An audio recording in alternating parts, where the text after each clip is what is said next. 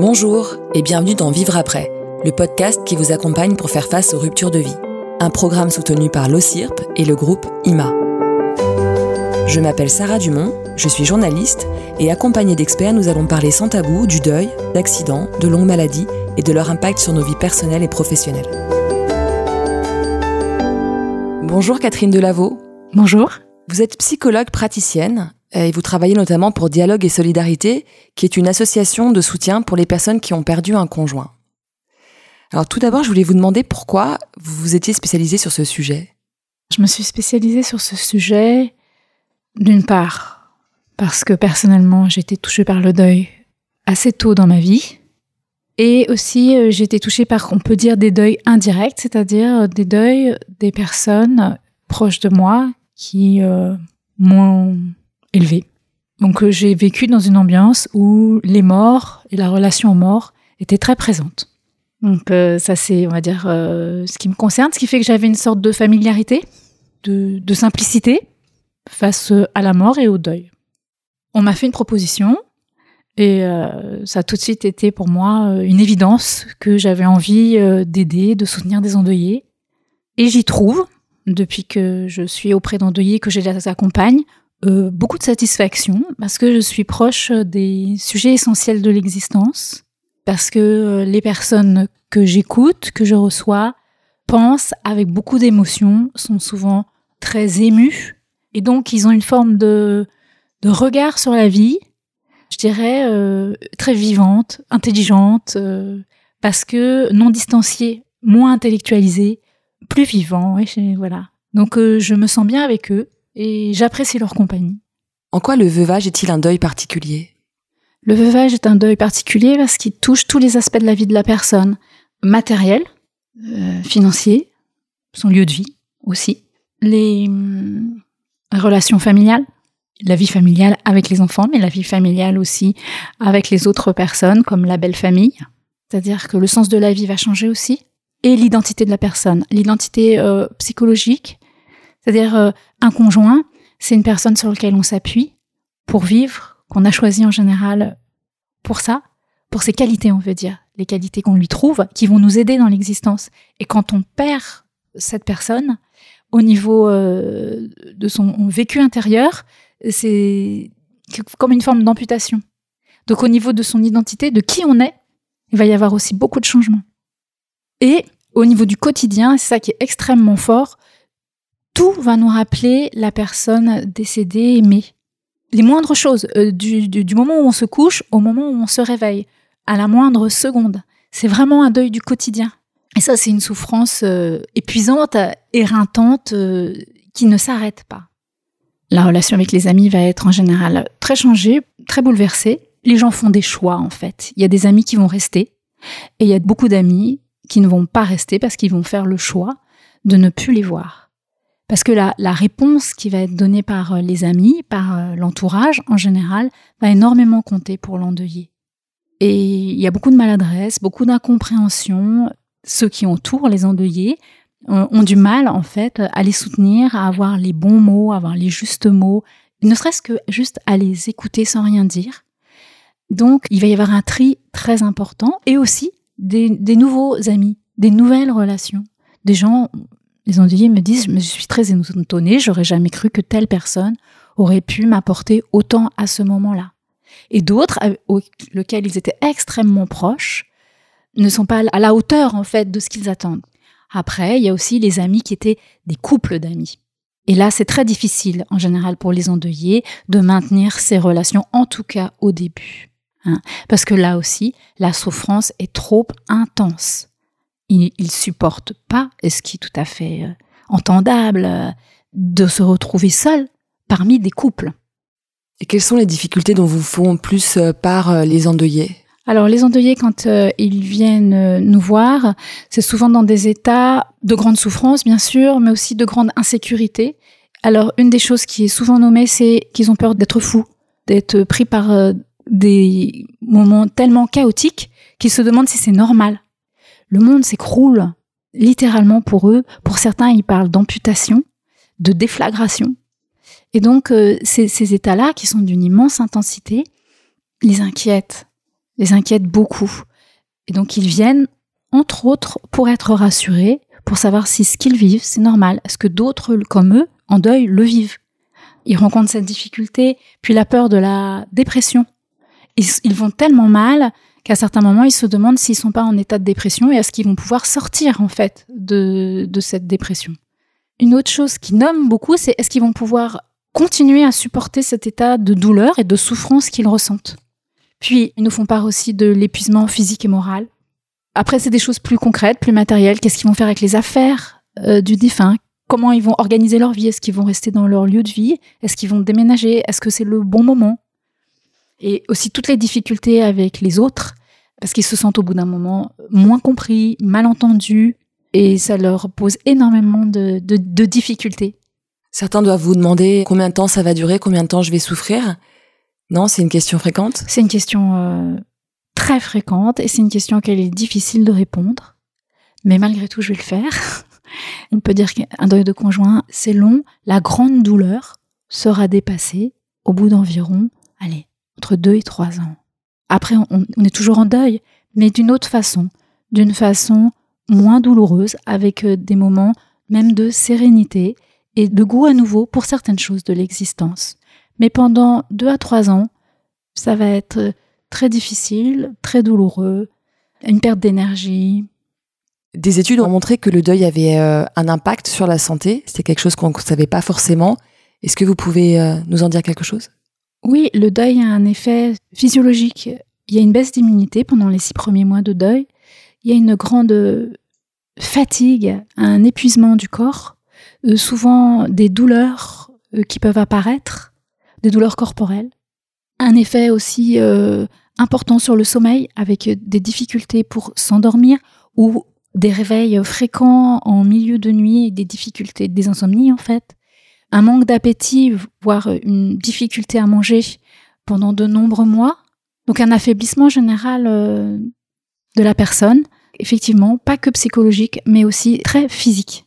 Des études ont montré que le veuvage entraînait aussi une situation de précarité. Un tiers des femmes euh, connaissent une situation de pauvreté l'année du veuvage, contre seulement 10% d'hommes. Comment vous expliquez ça? L'écart de salaire entre les hommes et les femmes. Et puis après, pourquoi la première année? Parce que la première année, c'est une année où il y a énormément de démarches à faire. Et pour avoir une rente de réversion, euh, il faut le demander, et il faut le demander suffisamment tôt pour l'avoir rapidement. Et après, il faut quatre mois à peu près. Maintenant, les délais sont un peu raccourcis, quatre mois pour l'obtenir. Donc en fait, euh, tout ce temps entre la demande et le fait d'obtenir, euh, ça va prendre du temps. Et puis après, la rente de reversion n'est donnée que pour les personnes qui sont mariées et qui ont plus de 55 ans. Avant de 55 ans, c'est des allocations veuvage. Enfin, il y a des aides possibles, mais d'abord, il faut les demander et après, le temps qu'elles arrivent. Donc en fait, il y a un an qui peut être financièrement vraiment très difficile. Est-ce que les, hommes et les femmes sont égaux face au deuil d'un conjoint? Euh, Oui, la souffrance, euh, elle est terrible pour euh, les hommes comme pour les femmes. Après, ils vont y réagir différemment. Enfin, c'est un peu général malgré tout, parce que ce que je vais vous dire, une, femme pourrait le vivre. Hein, bon, mais malgré tout, je me rends bien compte qu'en les recevant, ils y réagissent différemment. C'est-à-dire, les hommes vont être plus actifs, moins dans la parole, un peu moins dans l'émotion, plus dans la pensée. Ils vont avoir besoin de faire des choses, en fait, de s'activer, d'avoir des projets assez rapidement, euh, de lutter, en fait, euh, contre la fatigue, euh, en faisant beaucoup de choses. Même pour certains, on, peut voir une forme d'hyperactivité. Hein, pour, pour lutter, en fait, contre la souffrance et le, la passivité, et les femmes, elles sont dans des besoins plus de s'émouvoir, de laisser exprimer les émotions et de parler, de pouvoir euh, dire à d'autres, être entendu, être conseillé aussi, être écouté. D'ailleurs, euh, il y a un psychothérapeute québécois, Gilles Deslauriers, qui a organisé, plutôt que faire des groupes de soutien pour hommes, il, enfin, il faisait des groupes de soutien, mais en marchant. Pour les hommes. Hein. Pour les hommes. Tout à fait. Pour les hommes. Alors, contrairement aux idées reçues, euh, le veuvage ne concerne pas que les personnes âgées. 500 000 personnes sont veufs avant l'âge de 55 ans. Perdre un compagnon quand ses enfants sont jeunes, ça représente une difficulté supplémentaire. Il faut finalement faire face pour ses enfants, pour être en forme tous les jours auprès de ses enfants. Comment on peut gérer cette euh, difficulté supplémentaire? On peut se dire que c'est une difficulté, mais on peut aussi penser que c'est pas penser, c'est aussi un soutien. euh, parce qu'il y a des choses à faire. Il faut tenir pour d'autres, il faut tenir pour ses enfants. Donc en fait, c'est hum, quelque chose qui vous tient, qui vous tient aussi euh, corporellement, qui vous oblige en fait. Donc bien sûr, les gens le disent, euh, c'est lourd, c'est difficile, c'est éreintant, et en même temps, ça me donne des repères, ça m'oblige, ça donne du sens à mon existence. Je sais pourquoi je me lève le matin, donc ce n'est pas qu'une difficulté. Même si ça comporte beaucoup de questions supplémentaires. Si je meurs, que deviennent mes enfants? Ils deviennent orphelins des deux parents. Qui va s'occuper d'eux? Qu'est-ce que je mets en place pour que certaines personnes s'occupent d'eux? À qui vais-je le demander? Juridiquement, est-ce qu'il faut que je mette des choses en place? Et toutes les craintes autour de est-ce que mon enfant euh, aura la même vie qu'il aurait eu? Est-ce qu'il aura les mêmes chances de réussir à l'école? Et la confrontation, alors ça c'est très très douloureux pour euh, les parents avec l'école. Aller à l'école, aller aux réunions, aller chercher ses enfants, parce que je reviens à au deuil du quotidien. Ah, mon enfant n'a plus de père ou n'a plus de mère. Et je vois autour de moi des mères qui viennent chercher leurs enfants. Et ça ravive ma douleur. Pour moi, et aussi je porte la douleur que je pense que mon enfant porte ou portera. Alors dans notre société, il y a une injonction, hein, il faut se relever vite, on est dans une société de performance. Est-ce que l'entourage représente un soutien durable? Alors dans le meilleur des cas, oui. L'entourage est un soutien, mais au bout d'un an, c'est vrai, c'est à ce moment-là qu'on voit les endeuillés qui arrivent dans les associations, euh, l'entourage euh, commence à mettre comme une, limite à l'endeuillé, voire une pression à l'endeuillé. C'est-à-dire qu'au bout d'un an, l'entourage considère que il faut mettre un terme à, à cette plainte, parce que c'est comme ça qu'il le pense, euh, à cette souffrance. Et donc il faut, c'est les mots qu'on entend, tourner la page, refaire ta vie, te reconstruire. Et à ce moment-là, euh, les personnes sont extrêmement euh, seules. Et c'est à ce moment-là qu'elles viennent vers les associations. Parce que sinon, elles portent un masque. Elles font croire que oui, ça va. Et en fait, ça va pas du tout. Derrière le masque, elles sont tout aussi fragiles, souffrantes, vulnérables. Est-ce que dans ce cas de figure, euh, quand on vit ce type de drame, est-ce que finalement on ne peut être compris que par des pères, par des personnes qui ont vécu la même chose? En tout cas, être compris par des pères, ça c'est sûr, que les pères les comprennent, qu'ils se comprennent entre eux, qu'ils se soutiennent, qu'ils se reflètent. Mais je dirais pas qu'on peut être compris que par des pères. Certaines personnes qui ne sont pas en deuil comprennent, écoutent, euh, soutiennent, malgré tout. Mais le, groupe de pères, le groupe d'endeuillés, c'est un, une communauté de destin qui se comprend et qui aussi, je dirais, dans, les groupes de pères, il y a une acceptation de la parole de l'autre, parce qu'il est légitime de me dire ça, parce qu'il vit et où il a vécu ce que je traverse.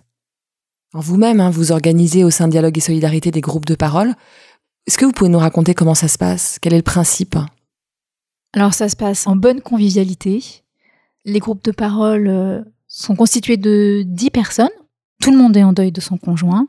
Les personnes se réunissent une fois par mois pendant deux heures sur une période de deux ans, si elles le souhaitent, moins si elles le souhaitent aussi, mais Dialogue et Solidarité a décidé d'accompagner les personnes jusqu'à deux ans parce que le deuil, c'est long. Et donc il faut du temps d'accompagnement. Les groupes sont animés par une ou deux personnes en fonction des lieux. La personne principale qui anime le groupe est une professionnelle de l'écoute et parfois accompagnés par une personne bénévole formée au deuil. Les personnes dans les groupes vont trouver euh, beaucoup de réassurance parce qu'elles vont se rendre compte qu'elles ne sont pas seules à souffrir mais que d'autres souffrent, que chacun a son rythme, que d'être dans un début de deuil ou au bout de quelques mois, voire euh, après avoir dépassé les un an, on ne souffre pas de la même façon, que le processus de deuil c'est une réalité et il existe elles vont pouvoir donc euh, se comparer et se donner des repères pour euh, sentir, comprendre là où elles-mêmes elles en sont. Et aussi les autres vont lui dire directement parfois euh, ce qu'ils ressentent de son évolution. Et ça aussi, ça va donner des repères, de la réassurance. Et les autres sont légitimes pour parler. C'est acceptable qu'un autre endeuillé vous dise un certain nombre de choses, qu'une personne non endeuillée, si elle se permettait de vous le dire, vous auriez beaucoup de mal à supporter. Le fait aussi que les groupes euh, aient lieu tous les mois, pendant le processus de deuil, euh, ça va mettre comme des lumières dans le tunnel, ou on peut dire des bouées sur une mer euh, chaotique. Donc ça aussi, c'est réassurant. Et bien sûr, les endeuillés eux-mêmes, entre eux, s'aident, s'entraident dans le groupe, mais aussi en dehors du groupe. Ils peuvent créer des groupes WhatsApp où ils vont pouvoir s'appeler régulièrement, passer du temps ensemble, passer des, des, bons moments. En général, ils appellent ça l'after. Après chaque groupe, ils se retrouvent pour ceux qu'ils souhaitent, ils mangent ensemble, des fois même avant. Et puis parfois même, euh, ils passent des week-ends ensemble, des vacances ensemble, ils s'entraident, faire de la pâture chez quelqu'un, faire un déménagement, euh, faire un barbecue, euh, aller à un pique-nique. Ce sont des personnes qui viennent de toute la France? Il y a 15 sites Dialogue et Solidarité en France, deux sur Paris. Donc c'est des groupes locaux C'est des groupes locaux, voilà, c'est ça. Et Dialogue crée un groupe en, en visio depuis le confinement pour des personnes qui ne peuvent pas se déplacer ou pour qui aucune association, aucun soutien n'existe dans leur région. Y compris à l'international? Pour ce groupe en visio, oui, c'est possible. Alors, l'injonction, elle peut être aussi contraire dans notre société, c'est tu ne dois pas refaire ta vie trop vite, sinon c'est que tu n'as pas assez aimé ton conjoint. Est-ce que ça, vous, vous pouvez l'observer? Non, je l'observe pas. À ce niveau-là, ce que j'observe, c'est que les personnes qui euh, euh, retrouvent euh, un compagnon ou, ou même ont des relations sexuelles ou avec un ou plusieurs partenaires, enfin, qui sentimentalement, euh, ils ont à nouveau du désir pour un autre, pour quelqu'un. Alors, ils se sentent pas forcément à l'aise avec ça. Mais c'est pas forcément l'entourage qui vient leur euh, signaler, parce que l'entourage, euh, il est tellement démuni, inquiet ou fatigué que il, est content que l'endeuillé aille mieux en fait. Si ça passe par euh, un nouveau compagnon, une histoire d'amour, euh, c'est très bien, en fait. Mais euh, dans les groupes, par exemple, les personnes qui ont à nouveau une histoire d'amour, elles m'appellent avant le groupe pour me dire est-ce que vous, vous pensez que je peux en parler? Est-ce que je peux encore venir au groupe ou pas? Est-ce que je dois partir? Parce qu'elles craignent en fait la réaction des autres. Elles craignent de les de leur faire du mal et d'être mal jugées, effectivement. Et souvent, les personnes partent. Alors, pas parce qu'elles sont mal jugées dans le groupe, parce qu'en général, euh, les gens du groupe euh, sont plutôt contents. C'est souvent confrontant pour eux de se rendre compte que, ben, eux, ils n'ont pas du tout envie, ou euh, ils aimeraient pas du tout, ou c'est pas du tout le moment. mais c'est pas tellement que. C'est l'endeuillé lui-même qui ne vient plus au groupe. Aussi parce qu'il a envie de vivre son amour naissant de façon légère. Il a besoin de s'alléger. Et le groupe, même si c'est des moments de vie intenses et parfois même euh, joyeux, malgré tout, il peut sentir que la souffrance des autres est trop lourde à porter pour lui, donc il préfère arrêter. Est-ce qu'on peut avoir du désir sexuel tout en étant euh, endeuillé récemment, je veux dire? Oui. Alors, euh, c'est un sujet tabou, ce n'est jamais. C'est pour ça que j'en parle. ce n'est jamais parlé, même par les endeuillés, ou très peu, on va dire. Mais oui, ça, c'est j'en entends plutôt parler en entretien individuel. Certaines personnes sont même un peu inquiètes de sentir qu'elles ont envie d'avoir des relations sexuelles avec euh, plusieurs partenaires ou un partenaire exclusif. Elles se rendent bien compte qu'il y a une sorte de décalage entre euh, le vécu de détresse qu'elles ont et cette envie. Et comment vous les rassurez justement? D'abord, euh, je leur dis souvent que si c'est là, et c'est que c'est plutôt bon pour elles, que c'est important qu'elles se laissent euh, guider par euh, leurs propres besoins. Quand on retombe amoureux et qu'on est un conjoint endeuillé, mais qu'on a des enfants, est-ce que c'est facile finalement de faire accepter cette nouvelle vie à des enfants qui ont perdu un père ou une mère? Alors en fait, moi, je les vois pas. J'accompagne pas des endeuillés qui sont 5 ans, 10 ans après le deuil. J'accompagne des personnes qui sont endeuillées euh, en moyenne jusqu'à trois ans. Et à bout de trois ans, je ne connais personne qui a présenté ses enfants pour vivre avec un compagnon ou une compagnon. Je n'en connais pas. D'accord, donc il y a vraiment une, euh, un respect du rythme de l'enfant quelque part, enfin de, en tout cas de ce qu'on pense qui peut être juste pour lui à date de, de Mais même, euh, même des endeuillés, je je connais pas d'endeuillé qui au bout de trois ans a repris une histoire d'amour, on va dire, engagée. Ah, euh, en tout cas engagé dans une famille avec ses enfants. Euh. Quels sont les livres euh, qui peuvent faire du bien à des personnes qui ont perdu un compagnon de vie? Alors, Vive le deuil au jour le jour de Christophe Fauré, parce que là, vous avez un accompagnement très explicatif de ce qu'est le deuil, du processus de deuil, de comment vous pouvez prendre soin de vous pendant le deuil.